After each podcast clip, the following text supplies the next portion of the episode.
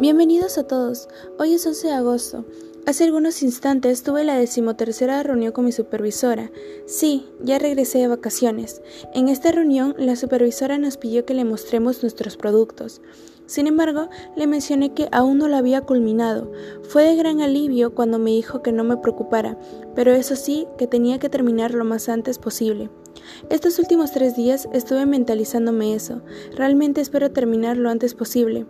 Como todos los días, les mencionaré lo que fui avanzando. Ya voy 25 diapositivas.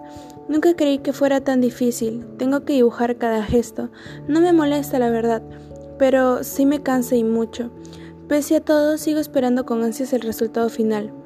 Bueno, en esta reunión pienso que desarrollé la habilidad de comunicación y el atributo de buena comunicadora, puesto que expresé y justifiqué porque aún no había finalizado mi producto, y con ello programé y gestioné con más rigurosidad mis tiempos.